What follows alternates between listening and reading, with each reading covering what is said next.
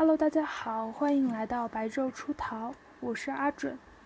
Hello，大家好，我是小扯。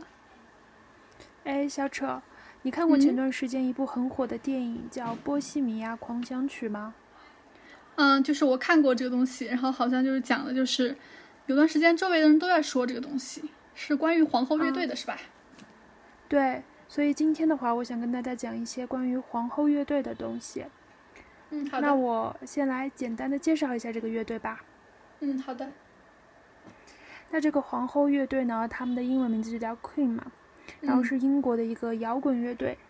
嗯然后他们一九七一年的时候是在英国伦敦成立的，嗯然后当时的话是由弗莱迪·麦克瑞，还有布莱恩·梅，还有罗杰·嗯泰勒、约翰·迪肯组成的。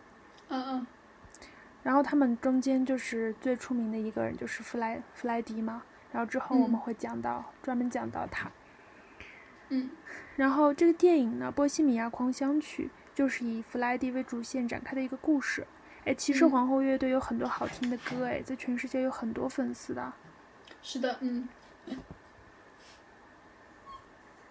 哎，你知道他们最出名的歌是哪一首吗？呃，我不太知道，你给我你给我说一下吧。好的，其实他们最出名的就是那个 We Will Rock You，还有那个 We Are the Champions，是不是很熟悉？我感觉脑海里脑海里面已经自动播放了。对，就那我来大概讲一下皇后乐队的出道历程吧，真的是一个嗯传奇乐队。好的好的。好，那我按照百度百科上的时间线来讲一下好啦。嗯他们呢是在一九七三年推出了首张录音室专辑《Queen》，就是他们的乐队名字。然后在嗯一九七五年发行了专辑《A Night at the Opera》，让嗯乐队的取得了一个很大的商业突破。其实这个这首歌，呃，长达好像很长时间，反正十十十十四分钟还是多少分钟，特别长的一嗯首歌。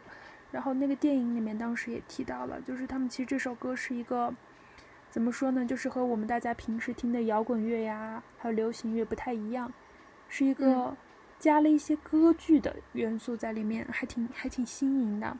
嗯对，然后我们继续来说，然后他们一九七七年的时候发行的单曲就获得了第一届全英音乐奖最佳英国单曲，就非常厉害的一个奖。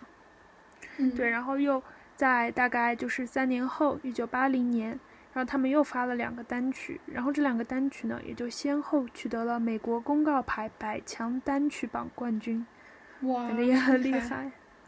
对，然后一年后，他们又发行了精选集《Greatest Hits》，然后嗯这个专辑呢，就成为了英国销量最高的专辑，就超出嗯了六百万张卖出了。哇，六百多万，对，牛逼！就是当时在当时的那个来说，就大家买专辑来说，真的是一个非常非常非常厉害的一个，销量了。是的，然后，在一九八五年的时候，就是他们在呃 Live Aid 演出，让乐队再次引起人们的关注，就是一个慈善慈善大型的慈善演出。他们的演出真的哦相当精彩，让我看了那个视频，太精彩了。嗯，对，然后呃，一九九零年的时候呢，他们就获得了嗯全英音乐奖杰出音乐嗯贡献奖，就嗯也是一个很厉害的奖项。然后是一九九一年十一月二十四号的时候，弗莱迪·麦克嗯瑞就去世了，也就是他们的主唱，主唱就去世了。哇，然后可惜，嗯对，然后主唱去世以后，但他们也没有就说停止。然后剩下的四个人呢，就在一九九五年发行乐队的最后一张录音室专辑，叫《Made in Heaven》。哦，然后，嗯对，一九九七年的时候，约翰·迪肯也就退休了。然后，嗯乐队剩下的成员就是布莱恩·梅，还有罗杰·泰勒，就继续以嗯乐队的形式，然后再慢慢的发展。嗯然后，二零零一年的时候，皇后乐队就入驻了第十六届美国摇滚名人堂。对，这个也是一哦个给他们一个很很高的殊荣，就是你想一嗯下，摇滚名人堂，哎，就是那种大佬才能进去的吧？对，很很牛逼的一个东西，是。然后，二零零二年的时候，他们就在好莱坞的星光大道留名了。嗯对，然后二零零四年，保洁啊，保罗保罗罗杰斯就开始担任乐队的巡演主唱，就他们又重新就找到了一个人。嗯，然后二零零九年，单曲《We Will Rock You》还有《We Are the Champions》就被格莱美名人堂收录，就格莱美就是音乐最高殿堂吧。是的。然后同年，保罗罗杰斯就离开了皇后乐队。嗯。然后二零一一年的时候。亚当·兰伯特就成为了乐队的巡演主唱。就他们的主唱，其实，在那个 McCray 去世以后，是一直在换的。哦。但是他们还是就是发展的非常发展的非常好，就皇后乐队。然后二零一二年的时候，他们就参加了伦敦奥运会的闭幕式演出。嗯。然后二零一八年，他们就获得了第六十届格莱美终身成就奖。哇，是不是很厉害？终身成就奖。好厉害啊！真的很厉害。对，然后同年就是他们的传记电影《波西米亚狂想曲》，就打破了音乐传记类电影的票房记录。他们真的好厉害啊！就是我，但我没机会去现场看他们表演了耶。是的，就确实还是挺可惜的。他们最出出名的一场表演就是一九八五年的 Live Aid，那个一定超精彩的。对。那个就是在英国伦敦的温布利球场举行的一个大型慈善摇滚演唱会，然后当时呢，就是皇后皇后乐队他们的演出嘛，就获得了很多媒体的好评。嗯，反正就看了那个现场，真的会让人觉得啊，有种说不出，太震撼了。对，嗯。然后他们就是因为这个演出，然后在二零零五年被英国第四频道电视台选为世界上最伟大的摇滚音乐现场演出。嗯，之后我发他们那个录像给你看，小车，我真的是看的好激动，就从来没有其他乐队的现场会让我有那样一种感觉，真的。哇，我等会儿看一下，我好期好激动，好好激动，好期待，我都语无伦次了。好，那今天的话，其实我比较想多讲一些关于他们乐队的灵魂，也就是 Freddie Mercury，是他们乐队主唱吗？对对对，他的人生可以说是非常传奇了。怎么说呢？其实他是一个印度的波斯人，也就是帕西人，他是一九四六年九月五号出生的。然后他有一个特点，就是他是个龅牙。那会不会有点影响形象啊？是的，他作为一个你说这么厉害的乐队的主唱嘛，确实会有这种情况出现。但是其实这个并不会影响他的音乐天赋才华。哦，也是哈，感觉有才华的人都不是以貌取人的，而且有才华的人真的就是很有魅力，可以比得上，比过外貌。对对对，其实他饱受争议的话，还是有一个原因的，就不只是因为他的龅牙。什么原因啊？对，可能现在我们听起来觉得没什么，但是在上个世纪还是会有很多人不理解的。那就是 Freddie Mercury，他是一个同性恋。哦，对，包括他们乐队的名字就是 Queen，也是他起的。就很多人都会说 Queen 这个名字就会有些同性恋的意味嘛。但这个也是个很好听的名字呀。对，哎，小丑，你知道弗莱迪去世的原因吗？我不知道哎，什什么怎么了？他是因为艾滋病引起的肺炎去世的，然后去世的时候就只有四十五岁。哎呦，好可惜啊！我觉得。对，其实他的你说他得这个病嘛，也是跟他的这个丰富的感情经历是离不开关系的。对呀，那么有才华的人，我觉得应该有很多人喜欢吧，而且就，哎，我觉得很惋惜。是的，就其实，在一九七零年以后呢，他和一个叫玛丽·奥斯汀的女生展开交往，然后在《波西米亚狂想曲》里面那个电影里面也有这个玛丽是真的是他一生的挚友，就是可怎么说呢？可能是就是他那种心里的白月光吧，那样一个人。嗯，对。然后在一九七零年年代的中期，然后因他就开始了与 P.A. 唱片公司的执行官 David。的亲密关系，然后所以他跟玛丽就分手了。就简而言之，就是他出柜了。对，就然后但是嗯，但是他始终还是把这个 Mary 对，就当成就是人生中唯一的真正朋友的。那这个 Mary 就是愿意接受这个事情吗？就是他还是像原来那样跟那个 Flurry 做朋友吗？其实按照咱们现在的想法来看，就是比如说你现在男朋友突然出柜了，然后你还会跟他做朋友吗？如果是你的话，你会吗？我还是会的。我我我不知道呀，要看什么情况吧。我感觉，如果是说好了永远在一起，你居然先，你居然成了姐妹。是的，而且，难道是因为我的我的我的吸引力就这么低了吗？就让你对一个性别从此失去了兴趣？真，我觉得反正还是挺。难受的。但是，就是弗莱迪的这个朋友 Mary 嘛，他是一个很好的人。然后嗯他在二零一零年还发表了一个回忆录，然后他在这个回忆录里面还提到了，就是自己在 Mercury 重病的时候还在探望他，然后这嗯 Mercury 也是他在死前将自己的房产都留给了 Mary，哎那这个 Mary 一定是在弗莱恩生命中一定非常重要。是的，其实我觉得 Mary 的话，嗯，怎么说呢？就是我在电影里面看到的，也不知道是不是真的，可能就会有一些呃影视的那种呃添油加醋一点吧。对对对，嗯就是我看到，就是后来弗莱迪他看到 Mary 跟他的 Mary 当时的男朋友一起出嗯现的时候，弗莱迪其实心里还是会有难过的感觉的。所以、哦，怎么说呢？我感觉弗莱迪其实也许他心里面还是有 Mary 的位置的吧，但是可能就不会是爱人这个位置了，但估计就是嗯像亲人一样的那种感觉吧。对朋友好像也是占有欲蛮强的，有很多会吃醋啊之类的。嗯，是的，是的。嗯但是 Mercury 我觉得比较可惜，就是他没有后代。如果他有后代的话，哎，要是能继承他的一些音乐才华就好了。我也觉得。对你，你知道他是什么时候开始就是出柜了吗？嗯，二十多岁。其实就我看啊，三十多岁他才开始出柜的。啊，对，我觉得 对他三十多岁才开始出柜，因为他是四六年生的嘛，然后他八零年左右才开始出柜，然后他就那个时候他开始出入了一些同性恋场所，还有浴场，浴场就是洗澡的那种地方嘛，同性恋洗澡的一些地方。对，那个时候有专门的那种地方，应该是。然后，呃，一九八五年的时候，他就和一个男性发型设计师吉姆·赫顿开始了一段长期的爱情关系，就是我们现在的，就是你跟你的理发师，你跟你的 Tony 谈恋爱了，开始嗯就差不嗯多这种感觉。然后，而且在此之前，他有很多的同性恋伴侣。对，嗯怎么说呢？其实他的私生活还是，哎，挺丰富的就。是比较，对，挺丰富的。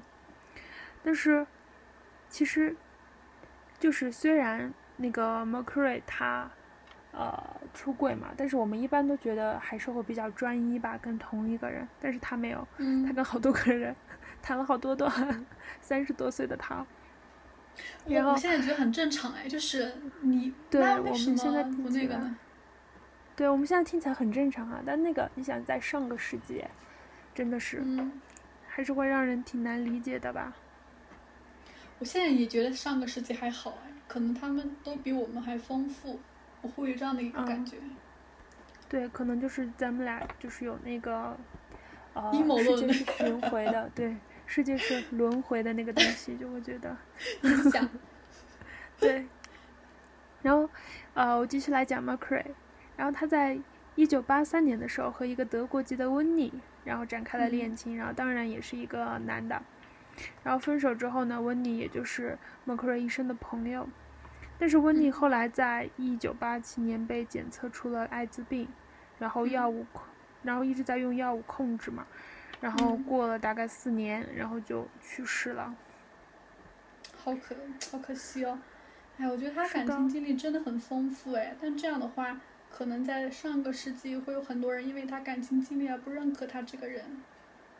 啊，没错，就是根据他的爱人吉姆，就是他的那个发行师说，就是嗯 Mercury 在一九八七年春天其实就被检验出了艾滋，就是也就是说和温妮同一年就被检验出了艾滋，因为他们是情侣嘛那个时候。嗯然嗯后，呃，这个时候 Mercury 在访问中仍然就是否认自己患有艾滋，就是媒体因为肯定会知道他的伴侣得了艾滋病的话，肯定会觉得他也会得嘛，然后就一直追问，一直追问那种。然后 Mercury 就一直在否认，但是虽然他否认，但是在这个数年里面，他日渐消瘦的外形，还有皇后乐队巡演的演唱会里面他的缺席，还有他的那些过去的爱人，因为他谈了很多段嘛，然后这些过去的爱人就透露给小包的消息啊，这些啥的。真的还是让英国的媒体就一直在追踪他的健康状况，就真的我觉得还是可能公布自己的，对，嗯，就其实直到他死前，就他几乎是随时被狗仔队跟拍的，嗯，就是比较有名的，我们知道的《太阳报》就写了许多文章，声称他有艾滋。对啊，就确实就那么有名的乐队的主唱，就如果做什么和别人不太一样的事情，就会被大家抓着放大。对，但是他的才华始终还是没有人会质疑的，对吧？嗯，哎，我想问你一个问题，就是说，你如果就是很喜欢一个明星或者是歌手，你会因为他就是，也不是你喜欢吧，就大家都很认可的一个作家或者是歌手吧？就他如果代表作很多，然后呢，他像宫崎骏那样的有那样有那样的作品，那他如果因为自己的感情生活而有所违背社会道德的话，你会继续支持他，还是站在反面的一方去抨击他？我觉得我们可以就是分情况来看，如果是这种情况的话，我觉得对于我来说，就比如说我特别特别喜欢的一个，呃。剧作家吧，就是比如说拍一些电视剧剧本的编剧，嗯，假如他的私生活怎么怎么样，然后我觉得其实很多艺术家他们可能就私生活都很丰富吧，是不是因为艺术家他们就是需要从这些当中就获取灵感啊，因为他们比较多情嘛。我现在发现一个很奇怪的现象，我觉得你应该会发现吧，就是很多那种历史名人，在娱乐圈当中的。或者是在作家当中的，就在名利场当中的，就是很有知识分子那一群人嘛。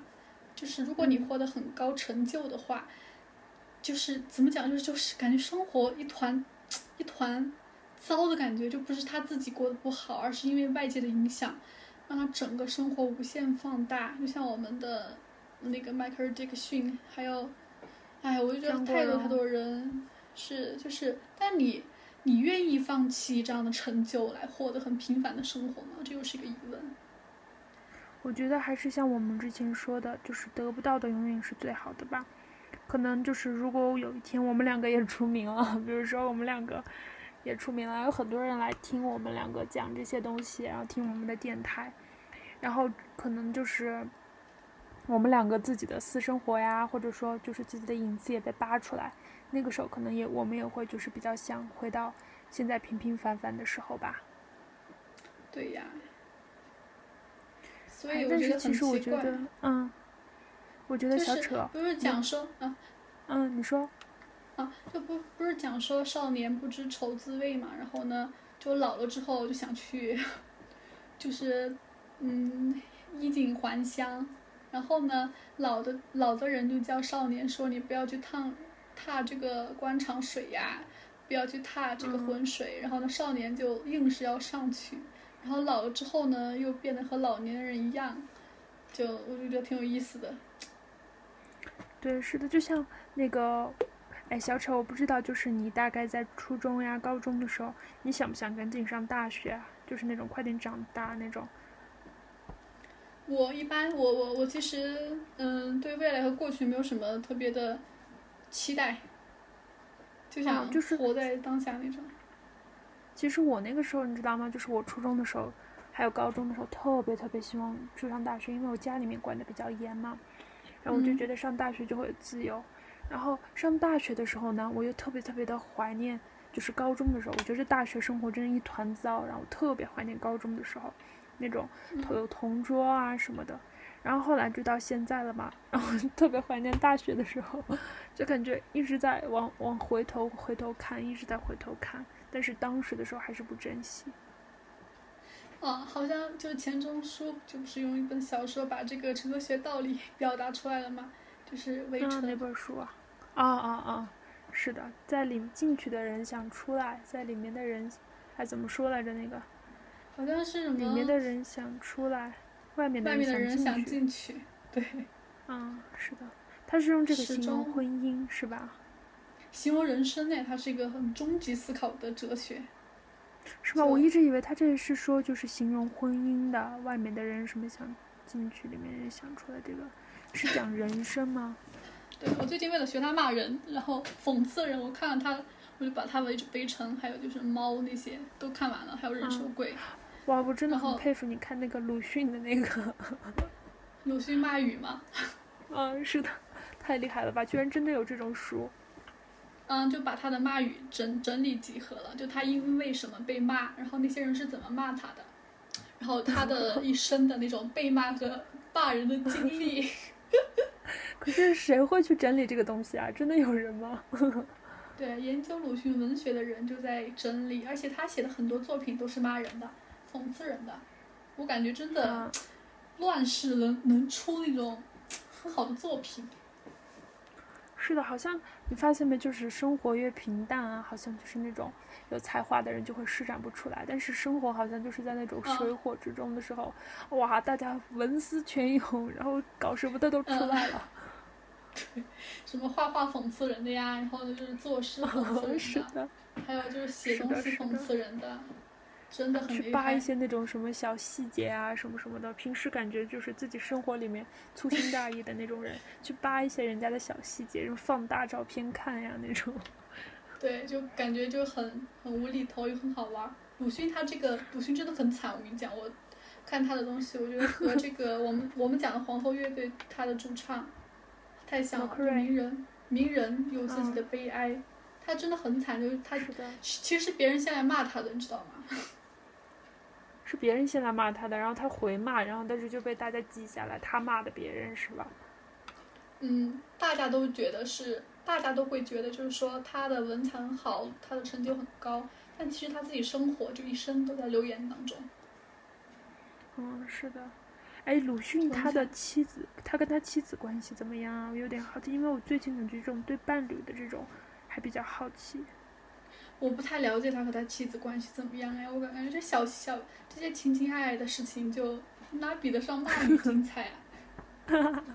哈我跟你讲一下他最精彩的一个地方，就是他当时帮助自己学校的学生去对抗校长嘛，当时他被学生维权还是干嘛的？然后呢，他不当时在北京女子师范大学任教嘛，好像是。然后当时就是后来这个校长就抨击他说，就是某正人君子，某时代思想的楷模者，就那种很讽刺的语味去说他。嗯。然后当时反正就是哇，他他后来鲁迅自己的学生，他帮助过的人也开始来反抗骂他。嗯，他那些人骂的还挺过分的哈，因为大家都是文人嘛，文人骂人真的。文人骂人真的 可以把你讽刺的 就面露血色那种。他后来就写了很多东西，他的《狂人日记》是骂人的。哎呀，我的天！还是我感觉人不经历点啥，还是很难创造出啥的。所以感谢我们经历的东西吧。哎，对了，我想问你一下，就说他，我觉得黄河乐队应该可以拿个奥斯卡提，呃，那个电影可以拿个奥斯卡提名了吧？就感觉很多台风都神还原一样的。对，因呃那个拿了那个呃《波西米亚狂想曲》是拿了很多电影的奖的，让我来现场看看他拿了什么奖啊！给我两分钟时间，看看他拿了什么奖。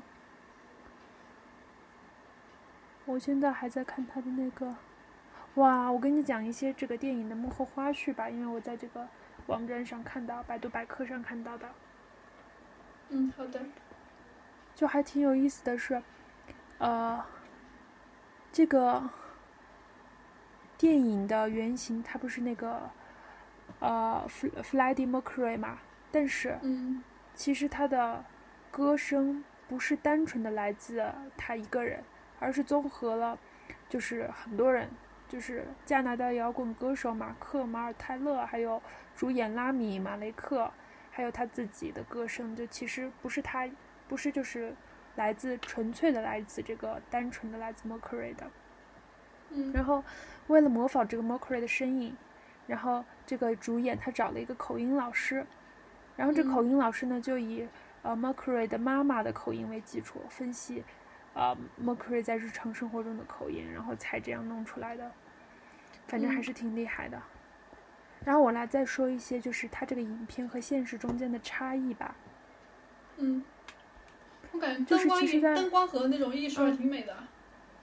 嗯，是的，就其实在这个电影里面，弗莱迪不是被检测出有艾滋病嘛？然后才去就是演参加这个义演，就是 Live Aid 参参加这个义演。其实现实生活中，Live Aid 是在一九八五年举行的，但弗莱迪是在一九八七年才检测出艾滋病的，所以其实这个顺序是有所颠倒的。哦，是的。然后严谨一些。啊，对，就可能就更戏剧化一些了吧。是的，是的。然后。就是他们的获奖记录哇，小丑，我感觉你说的好准。他们呢，得了第九十一届奥斯卡金像奖的最佳影片提名，最佳男主角获奖，最佳音响效果获奖，最佳音效剪辑获奖，最佳剪辑获奖，然后得了第三十届棕榈泉国际电影节的突破表演奖。然后还有什么很多很多奖，还有什么什么美国制片人工会奖啊，美国电影电视金球奖、评论家选择奖，什么六十一届蓝丝带奖，巴拉巴拉，超多奖，超多奖，真的是真的很厉害。因为我自己也很喜欢听他们歌嘛，虽然我不是很熟悉他们整个经历，可是我自己就当时在看这部电影的时候，还有以及就是说，嗯，看很多剧评，还有影评的时候，我就觉得。就真的很，哎，你有没有这样的感觉？就是说，时代真的在落落后。哦，我也感觉好像，对，好像之前就上个世纪的音乐和现在的音乐感觉，怎么说呢？我个人会比较喜欢上个世纪的那种。对，就感觉好像可能上个世纪的人也会觉得，就他们的上个世纪更厉害。是的，是的，还是那句话嘛，那叫什么？人类的心是个无底洞。啊！而且我真的觉得就是，就是在轮回。我跟你讲，越来越相信这个定律。我也相信是在轮回。哎，你记得不？就是美国有很多很多出名的乐队嘛，就是上个世纪的哈，就是什么后街男孩啊那种。然后英国当时好像也出，哎，英国那个叫谁？谁？约翰那个叫，那乐队叫啥去了？哪一个？林肯乐，林肯公园吗？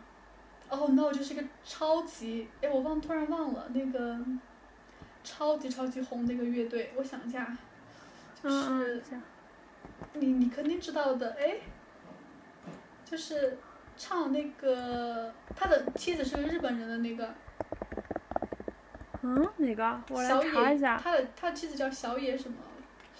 小野。披头士乐队吗？滚头乐队吗？对对，披头士，披头士，披头士，啊，披头士，披头士。对，披头士也很牛逼啊！披头士，我突然间忘了忘忘记了披头士的名字。我当时还特别喜欢披头士。还有甲壳虫乐队，你记得吗？对呀，当时真的披头士也是个传奇，我觉得。唉，唉，反正还是感觉，但是我感觉现在乐队慢慢的好像受到的关注越来越多了。以前大家对乐队的关注可能会少一点，就是比如说国内的乐队啊，什么刺猬啊。还有什么就是比较老一点的，比如说痛仰，什么面孔那些乐队，因为我看了那乐队的夏天嘛。嗯。嗯，哎，我问你一下，就是我感觉好像上个世纪也是，我们的摇滚乐还发展的挺好的，比如像出了很多很多人嘛，窦唯啊之类的。是。就感觉好像他们当时都很潮，你知道吧？哦，感觉好潮啊！就是那种 可望不可及的人。就感觉每个人都很有性格。对，就是很有态度，是吧？在那个时候，嗯，好像我听说过一个说法，讲的就是我们亚洲嘛，最厉害的作作曲的还是日本，因为他们讲究旋律，以及就是整个音乐音乐制作的一种嗯规程吧，就他们的节奏很好。后呢，中国是比较重歌词。啊，对，中国的就是歌词比较戳人啊什么的那种，确实是嗯因为我听其实，呃，大就是有一部分歌手吧，就是创作型的歌手，我感觉其实我不知道你有没有那种感觉，可能是他们个人风格的原因吧。我觉得听他们每一首歌的旋律都差不多，可能就是歌词有变化，对旋律好像都差不多。嗯，他们好像要的就是要新生特有的旋律。